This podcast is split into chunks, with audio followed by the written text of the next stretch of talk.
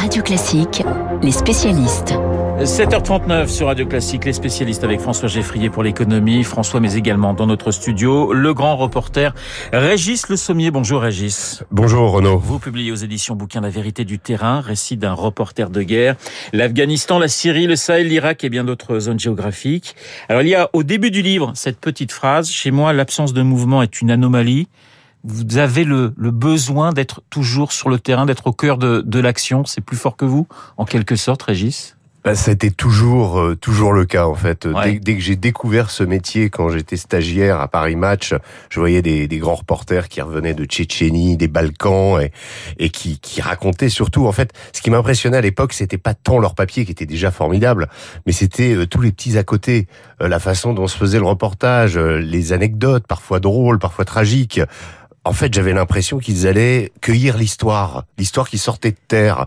Et, et, et moi, cette, cette, absence de mouvement, justement, cette crainte de l'absence de mouvement, je l'ai eu. Je me suis dit, c'est ça. En fait, c'est ce que je veux, c'est vraiment aller euh, là où l'histoire se passe, revenir chez moi. Et en fait, toute ma vie depuis a été euh, cet aller-retour entre un univers. Euh, je dis au début, euh, je remercie ceux qui m'ont attendu dans mon univers et ceux qui m'ont accueilli dans le leur. Mais vous savez, vous parlez des pays, euh, vous en avez cité quelques-uns là tout de suite. C'est vraiment changer de planète. On change de planète quand on va là-bas. Hein. Il, il, y a cette autre phrase. Lorsque je suis en reportage, je dors très bien. Mes insomnies reprennent dès mon retour. Donc, on sent que vous avez besoin c'est un besoin presque physique d'aller sur le terrain pour vous, Régis. Oui, sur le rapport au sommeil, c'est très intéressant. Moi, je me souviens par exemple de, de, de je vous donne une anecdote en Afghanistan, euh, quand j'étais avec les Marines, on faisait des marches parfois de, de 6 heures d'affilée et on marchait à n'importe quelle heure de la nuit et du jour. Et parfois, évidemment, il fallait, euh, il fallait euh, se reposer. Et, parfois, je mettais juste ma tête quand, quand, quand une la patrouille s'arrêtait pendant 10 minutes, par exemple. Je mettais ma tête contre un, un tronc ou contre un, où je prenais ma tête dans mes mains et je, je m'endormais, mais j'entendais toujours. Ouais. Et dès que le, le, le, chef de la patrouille, le sergent disait OK, let's go, paf, je me relevais. Si vous voulez, il faut, c'est apprendre à, à, à, comment, à, c'est comme si on faisait, euh, on, on, verrouillait notre organisme, paf, on prend un peu de sommeil, mais on est toujours en alerte.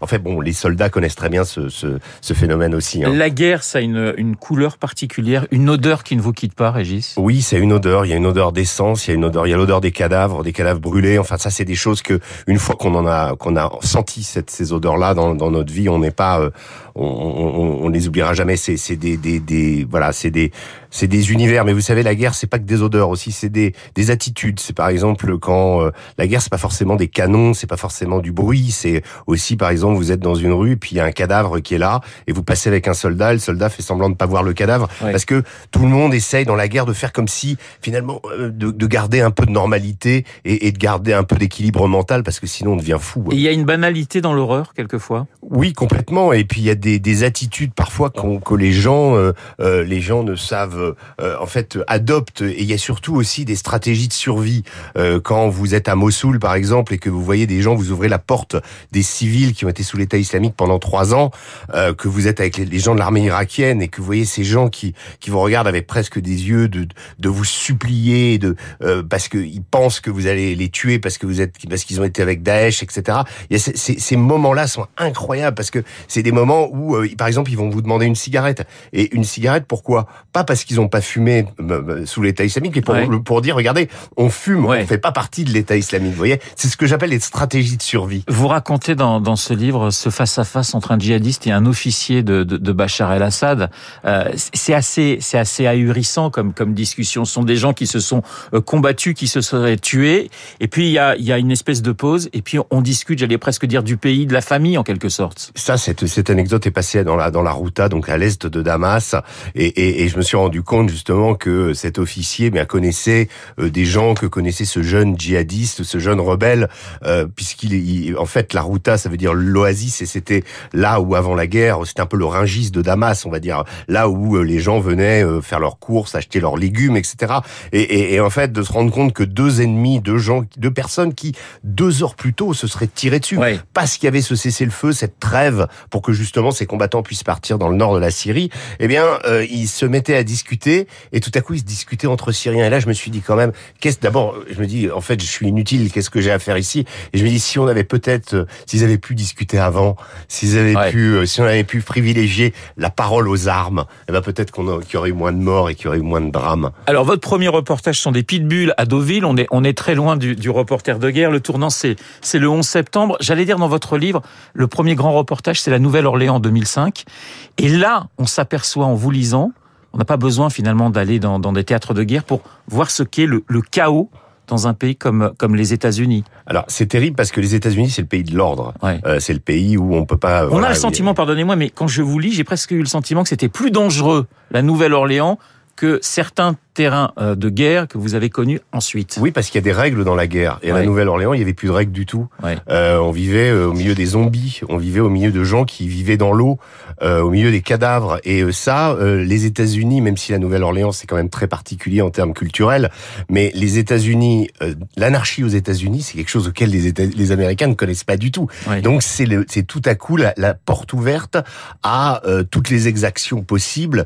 Et je vous dis, c'était extrêmement, c'était un moment je m'en souviens très bien comme, comme un, moment extrêmement, extrêmement dangereux. Euh, Régis Le Sommier, il y a le reportage, le, départ, et puis il y a la vie privée. Vous en parlez avec pas mal de pudeur, mais on sent qu'effectivement c'est très, très compliqué d'être reporter de guerre et d'essayer de construire euh, une famille, de voir ses enfants et, et, de construire quelque chose avec la femme qu'on aime. Ben, je vais vous dire, euh, c'est oui, c'est compliqué de faire peser justement cette espèce de. Vous imaginez quand vous partez, par exemple, à Alep euh, et que vous appelez votre femme et vous lui dites euh, bah euh, je vais pas pouvoir rentrer pour ton anniversaire parce que euh, ça bombarde trop et on peut pas sortir de la ville.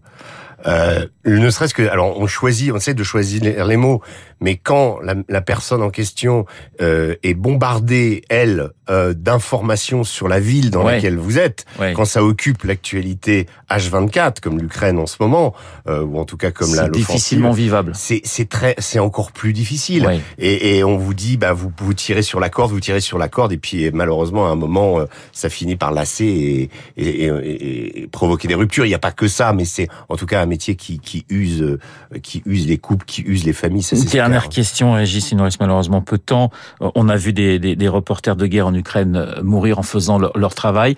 La peur, c'est quelque chose qui vous accompagne quand vous êtes sur le terrain ou vous n'y pensez pas? Je, Il faut surtout, si on n'a plus peur, faut arrêter ce métier. Mais c'est structurant la peur. Maintenant, on a parfois on n'a pas peur dans des situations extrêmement dangereuses et puis on se rend compte juste après de ce qui vient de se passer. Mais oui, la peur, c'est structurant pour nous. Merci Régis. Régis se souvient la vérité du terrain, récit d'un reporter de guerre aux éditions euh, Bouquin La guerre et ses conséquences économiques, cette fois-ci avec vous François. François, lourde décision pour le groupe Société Générale qui hier a annoncé eh bien qu'il ses activités en Russie. Oui, la pression était manifestement trop forte. Société Générale était la seule banque française à ne pas s'être retirée du pays avec Rosebank, sa filiale locale, 12 000 salariés, près de 5 millions de clients. Le vertige était là, une exposition à hauteur de 18 milliards d'euros. Alors après la prudence du début, finalement, Société Générale a ouvert discrètement des négociations et voilà qu'elle réussit à revendre Rosebank à celui à qui elle l'avait acheté en 2006, un oligarque russe, Vladimir Potanin, via son conglomérat euh, Interos Capital. Potanin, deuxième homme le plus riche du pays, déjà sous sanction. Il était donc urgent de pouvoir faire cette vente avant d'éventuelles nouvelles étapes de sanctions plus bloquantes. Hier, euh, Frédéric Oudéa, patron de la Société Générale, a parlé d'une décision lucide et responsable. François, en quelques secondes, on peut dire que la banque limite la casse? Oui, un chiffre à retenir, 3 milliards 100 millions d'euros. C'est ce montant qui est estimé par la banque elle-même comme le coût du retrait du pays. Sacré coup sur la tête, mais absorbable par Société Générale qui a dégagé 5 milliards 600 millions d'euros de bénéfices l'année dernière. Mais aussi, il y a ce sentiment de gâchis qui domine. 16 années de, de, présence à construire patiemment une présence en Russie.